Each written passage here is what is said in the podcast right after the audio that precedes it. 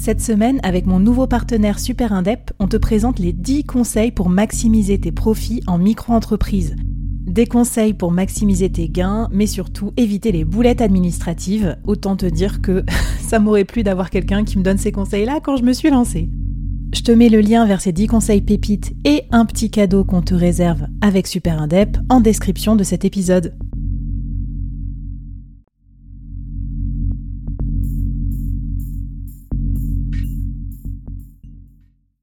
C'est mon trépied de compétition. Non, ça marche pas. Je ne sais pas du tout faire un vlog. Donc euh, là je me rappelle plus ce que je disais.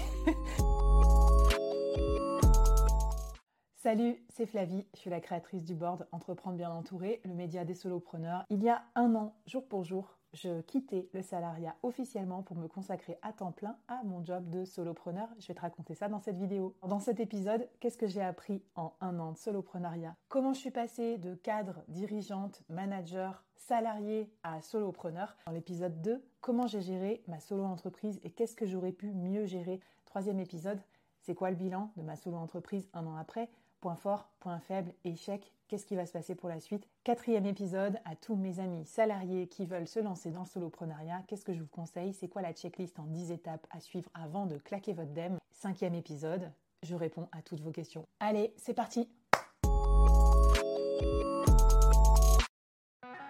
La dernière fois, l'un d'entre vous m'a demandé Flavie, qu'est-ce qui t'a le plus surpris entre le salariat et le soloprenariat? C'est quoi tes plus grandes transformations, tes plus grands étonnements? Alors c'est parti, on en parle dans ce premier épisode. Mais dis leçon après un an de solopreneur. C'est parti. Première leçon, leçon euh, ô combien décomplexante pour tous ceux qui veulent se lancer. Personne n'a aucune idée de ce qu'il fait dans l'entrepreneuriat. Voilà, c'est dit. On croit toujours que les gens, ils ont un super business model, une méga stratégie, une intuition, euh, euh, un signal faible qu'ils ont vu avant tout le monde. Mais la vérité, c'est que c'est pas vrai. C'est que la plupart des gens, ils sautent de l'avion et ils ouvriront le parachute en cours de route. Tu peux faire des pivots en permanence. Moi, par exemple, en, on va dire, un an et demi, deux ans, j'ai déjà pivoté trois ou quatre fois de métier, quatre ou cinq fois de secteur d'activité et en termes de pricing et de composition de mes offres, je t'en parle même pas, je pense que je suis à plus de 10 ou 12 euh, pour les produits que j'ai envie de créer, j'en ai au moins 10 ou 20 dans les cartons. Donc euh, voilà, la vie est un éternel pivot, et je ne parle pas de la bière euh, en slovène, je parle bien du chemin du solopreneur. Donc il faut être détente avec ça. Ça ne doit pas être un blocage si tu ne sais pas encore ce que tu vas faire vraiment. Mon conseil, trouve un premier client sur un premier truc et puis après lance-toi, tu verras bien. On apprend en faisant. Pas d'investisseur, T'as pas un site internet qui coûte 50 000 euros qui présente tel ou tel produit. Donc si tu as envie demain de changer comme ça de secteur d'activité, de pivoter, ben rien ne t'en empêche. C'est ça la beauté aussi du soloprenariat. Deuxième euh, apprentissage, euh, plutôt une confirmation pour moi. Créer une start-up, j'avais trouvé ça chiant. Faut être focus, focus, focus sur ton problème. Tu parles que de ça toute la journée dans un domaine d'activité, auprès d'un persona, d'un truc très cible. Et en fait, euh, je me suis pas vue continuer ma vie à parler de ce problème-là ou euh, de ce contexte-là pendant 20 ans, 30 ans. Je trouve que la vie de solopreneur, au contraire, elle est hyper open. C'est une vie euh, riche, variée, hyper, hyper intéressante, je trouve. Et en tout cas, moins boring que le start-upper qui a des œillères pendant deux ans sur son problème jusqu'à ce qu'il trouve son market fit. Troisième apprentissage, entreprendre, c'est trop bien pour se faire des potes. Moi, j'ai déménagé de Paris à Nantes l'année dernière. Ça fait partie de mon bilan des un an de solopreneur. Et en fait, euh, quand j'étais arrivée dans la ville, j'avais contacté plein de mes pairs, des directeurs commerciaux, etc., des salariés. J'avais un très faible taux de réponse. Les salariés, ils ont leur life. Alors, ils n'ont pas besoin de toi pour se faire des amis. Je trouve ça presque un peu suspect. Euh, pourquoi tu me contactes et tout, c'est chelou. Moi, j'ai toujours fait beaucoup de réseaux. Du coup, j'étais un peu dégoûtée que les salariés me répondent pas, mais c'est comme ça. Alors que tous les solopreneurs, les freelances, les entrepreneurs, les indépendants, eux, ils ont répondu à mon appel. Je pense qu'en fait, on est tous solo dans nos activités. Donc, quand quelqu'un nous propose de déjeuner, de se rencontrer, ben, on se dit, bah, chouette, ça va euh, multiplier mes connaissances, euh, je vais passer un bon moment, je vais me détendre un petit coup. Donc euh, voilà, big up et cœur à vous, tous les solopreneurs freelance de Nantes qui m'avaient accueilli dans cette ville charmante. Je suis trop contente. Donc, si vous voulez aussi vous expatrier, déménager, c'est trop cool de devenir entrepreneur aussi pour ça. Quatrième enseignement, donc euh, un peu corrélé à ce que je viens de dire juste avant, Solopreneur, c'est vraiment pas une activité solitaire. En réalité, moi, j'ai jamais été aussi entourée que depuis que je suis solopreneur. J'ai mes pairs qui m'entourent, donc d'autres solopreneurs, d'autres freelances qui m'aident énormément. À chaque fois, j'appelle quelqu'un de plus expérimenté que moi quand j'ai besoin d'un conseil. Par exemple, quand j'ai dû faire euh, mon premier gros devis pour une entreprise, pour une formation, quand j'ai eu des problèmes de facturation, quand j'ai eu des problèmes de gestion, un peu tout ce dont je vais te parler dans l'épisode d'après. Je m'étais pas du tout rendu compte que le board, ça allait devenir une communauté. C'est juste qu'au fur et à mesure de recevoir des messages d'auditeurs qui, qui, avaient tous les mêmes sujets, je me suis dit, bah vas-y, on crée un Discord, on voit ce que ça donne. Aujourd'hui, on est 300 sur le Discord, euh, ça vit et ça va vivre de plus en plus. Donc, euh, franchement, si tu es solo, preneur, freelance, indépendant, ben, entoure-toi et commence à créer cette petite communauté autour de toi. Pour moi, c'est indispensable dans mon business model parce que c'est même devenu une brique générative de revenus et qui soutient mon activité au long cours. J'en parle souvent dans l'accélérateur solopreneur. Pour moi, c'est l'équilibre parfait du soloprenariat c'est-à-dire tout seul pour les bons côtés, mais bien entouré aussi en cas de coup dur, en cas de pépin, en cas de coup de mou. Donc moi qui suis à la fois indépendante et sociable, c'est un modèle euh, qui me convient super bien. Cinquième euh, apprentissage, euh, l'argent. Je pense qu'être solopreneur, c'est vraiment être schizophrène. D'un côté, se faire des grosses réserves d'argent pour se sécuriser, se tranquilliser. Donc moi, j'avais vraiment économisé sur mon train de vie avant j'avais mis de côté euh, mes indemnités de départ, euh, tout ça sur un compte. J'avais euh, de l'épargne et tout, donc ça m'a tranquillisé. Je me dis, je peux tenir X années comme ça, même si ça vivote, même si ça marche pas trop. De l'autre côté, ne pas être trop sur la réserve. Si tu dis oui à tout, tu refuses rien, tu passes ta vie à bosser, des fois sur des trucs un peu sans intérêt, juste parce que tu as peur de manquer d'argent. Or, il faut se faire confiance. L'argent arrive à point nommé parce que tu travailles ton personal branding, parce que tu travailles ton média, parce que tu travailles tes relations, ton expertise, parce que tu pivotes. Moi, j'ai eu un sacré trou d'air quand même quand j'ai pivoté de Head of Sales euh, généraliste à Head of Partnership dans le domaine des médias et du Web 3. J'ai eu un peu peur et comme de par hasard, direct après, j'ai closé une super mission. Avoir des réserves d'un côté comme une petite fourmi et de l'autre, pas hésiter à se lancer et à prendre un peu des risques parce que sinon ton activité elle va vivoter, elle va pas scaler. Moralité, ça a donné une année énormément en dents de mais au final, une année à six chiffres, déjà pour une première année de solopreneur, je t'en dirai plus dans la partie bilan. Enseignement numéro 6, l'importance de l'auto-management. Bah ouais, quand t'es solo, t'as plus de manager. Alors la plupart des gens font ça pour se libérer du joug managérial. Moi, c'était pas mon cas. D'ailleurs, c'était moi le manager. Donc euh, j'espère que j'ai libéré mes équipes en faisant ça.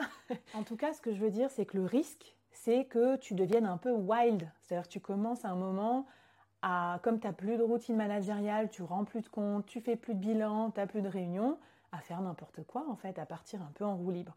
Donc moi j'ai recadré ça, maintenant je fais des bilans mensuels avec moi-même. Ça fait un peu con de dire ça, mais en fait ça m'a fait énormément de bien. J'ai écrit mes objectifs quelque part par quarter, par trimestre, donc des OKR, comme dans la grande entreprise. Ça veut dire aussi faire des bilans réguliers sur Qu'est-ce qui sert à rien, je coupe. Qu'est-ce qui est bien, je continue ou j'amplifie. Qu'est-ce qu'on garde euh, comme ça? Je pense que c'est très important aussi pour éviter le burn-out parce qu'en fait, euh, on peut être très dur vis-à-vis de soi-même, parfois plus dur qu'un manager. Donc tous ceux qui pensent que euh, être solopreneur, c'est la liberté, la tranquillité, plus de manager relou, ben attention, non, vous allez être votre propre manager relou.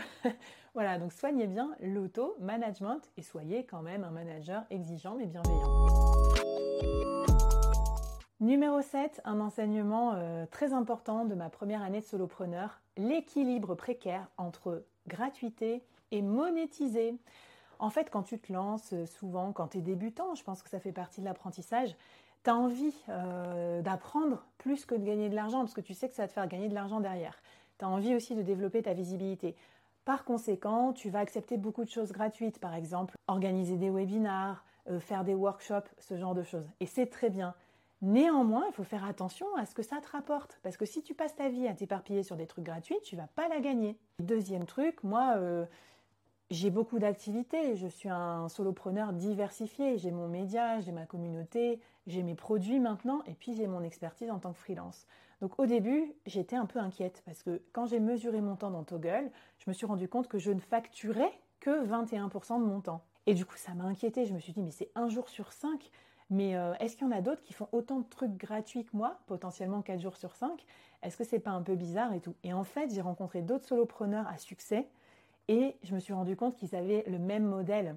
Ce modèle-là, il est génial parce que justement tu développes une hyper expertise qui te permet de facturer très cher les rares moments où tu factures et ça te finance le reste développer un média, développer ta visibilité, développer des projets qui te tiennent à cœur, des produits, des communautés, commencer à scaler. Il ne faut pas avoir peur de la gratuité, néanmoins, il faut être sûr que ça serve tes objectifs. C'est pour ça que moi, je fais toujours un suivi de mon temps pour être sûr que c'est pertinent par rapport à mes objectifs business. Enseignement numéro 8, je crois. Je suis nulle, hein, toujours dans les trucs à numéro. À chaque fois, j'oublie un numéro.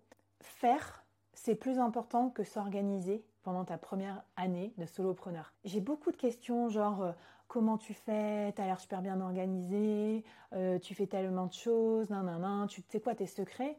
J'ai pas de secret. Ma boîte mail, c'est le bordel. J'ai genre 19 322 emails, je suis pas du tout inbox zéro. J'ai pas de to-do list. Enfin, j'ai une to-do list, c'est dans mon iPhone, mais je mets pas toutes mes tâches à un certain moment de la semaine et tout. J'ai pas de semaine idéale ou parfaite. Je fais un peu ce que je peux quand, je peux. Et pourquoi je te dis tout ça? Pour te décomplexer aussi. En fait, des fois, on court après une organisation parfaite, ça me fait perdre du temps. Ça m'arrive aussi de temps en temps de euh, chiader mon Notion pendant des heures et tout, mais ça me rapporte pas de clients. Perds pas trop de temps à essayer de bien t'organiser. Moi, je conseille au début de faire beaucoup de choses, de voir ce qui te plaît, ce qui te plaît pas, de dégager ce qui te plaît pas. Et en fait, moi, j'ai énormément appris en faisant plein de trucs, en prenant plein de clients, des clients qui m'ont plu, d'autres qui m'ont moins plu. Et je trouve qu'il faut prioriser dans la première année euh, l'action euh, et on réfléchit après. Parce que aussi la réflexion, quand tu commences, ça sert à rien. Tu vas pas réfléchir pendant trois heures à tes offres alors que tu n'as jamais eu encore un client et que tu as vu en situation qu'est-ce que tu peux apporter comme valeur à un client. Bref, faire plutôt que parfaire, surtout dans ta première année de solopreneur. Un autre truc qui m'a marqué depuis que je suis solopreneur, c'est aussi un dilemme que j'ai et que je vais euh, t'expliquer. Un dilemme entre faire tout tout seul et ne pas faire tout tout seul. En fait, ce que j'adore dans le solopreneur, c'est que justement, tu es un artisan. Tu réapprends à tout faire tout seul. Là, je suis en train de me filmer toute seule dans mon salon et faire un vlog et en fait, c'est passionnant. Alors qu'en fait, j'ai zéro compétence en vidéo. À la fin, je, me sens moins nulle et je me dis, bah cool, je sais monter une vidéo et tout. Donc ça, c'est génial parce que ça, euh, tu passes de bullshit job à euh, je retrouve du sens, euh, j'apprends. Et en fait, développer des compétences, c'est une façon de booster sa motivation intrinsèque et donc d'être hyper motivé. Néanmoins, à force de vouloir tout faire tout seul, sa landing page, ses automatisations no code, son Notion, son LinkedIn, ses lives Instagram, etc., eh ben, euh, on perd beaucoup de temps. Et surtout, des fois, on ne fait pas les choses très très bien. Moi, quand j'ai mis 20 euh, heures à faire une formation vidéo et que le résultat était moyen, euh, j'ai dû reconnaître qu'en fait, j'aurais fait appel à un professionnel vidéaste. Ça serait allé plus vite et j'aurais peut-être appris plus de choses aussi que juste par moi-même. Donc attention où tu mets la balance entre faire tout tout seul et commencer à déléguer à quelqu'un de performant.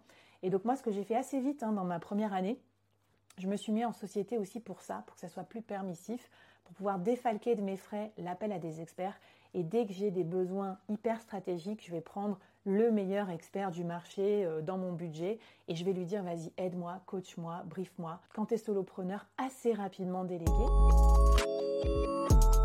Allez, la petite dernière pour la route. N'oublie pas de profiter. je te dis ça alors que je me faisais la réflexion en enregistrant cette vidéo. Putain, mais c'est la première fois que je me pose depuis que je suis solopreneur sur qu'est-ce qui était cool, qu'est-ce qui était moins bien, qu'est-ce qui a bien marché. Ça va pas du tout. Tout va à mille à l'heure quand tu es tout seul, tout va vite, tu as tout le temps des milliards de choses à faire. Tu prends même pas le temps de profiter. Tu es toujours à fond dans l'action, dans la trajectoire. Donc voilà, profite aussi de ce moment-là. Moi, je trouve que dans l'entrepreneuriat, le chemin qu'on parcourt, c'est au moins aussi agréable et kiffant que la destination qu'on va atteindre. D'ailleurs, c'est simple, quand tu es solopreneur, tu sais même pas trop ce que tu vas atteindre comme destination. Donc du coup, raison de plus pour kiffer le chemin, mais quand je dis kiffer, c'est aussi prendre soin de soi, prendre soin des autres aussi autour et se dire qu'il n'y a pas le feu au lac. Moi, potentiellement, j'ai 38 ans, euh, j'ai pas calculé, mais là, avec les trucs de retraite et tout ça, je pourrais être encore solopreneur pendant 30 ans. Faire son média personnel aussi, partager des choses avec sa communauté, euh, dans sa newsletter ou un post LinkedIn, faire du building public aussi, c'est se forcer à prendre le temps de faire le bilan et donc aussi de, de kiffer le chemin avant d'arriver à destination.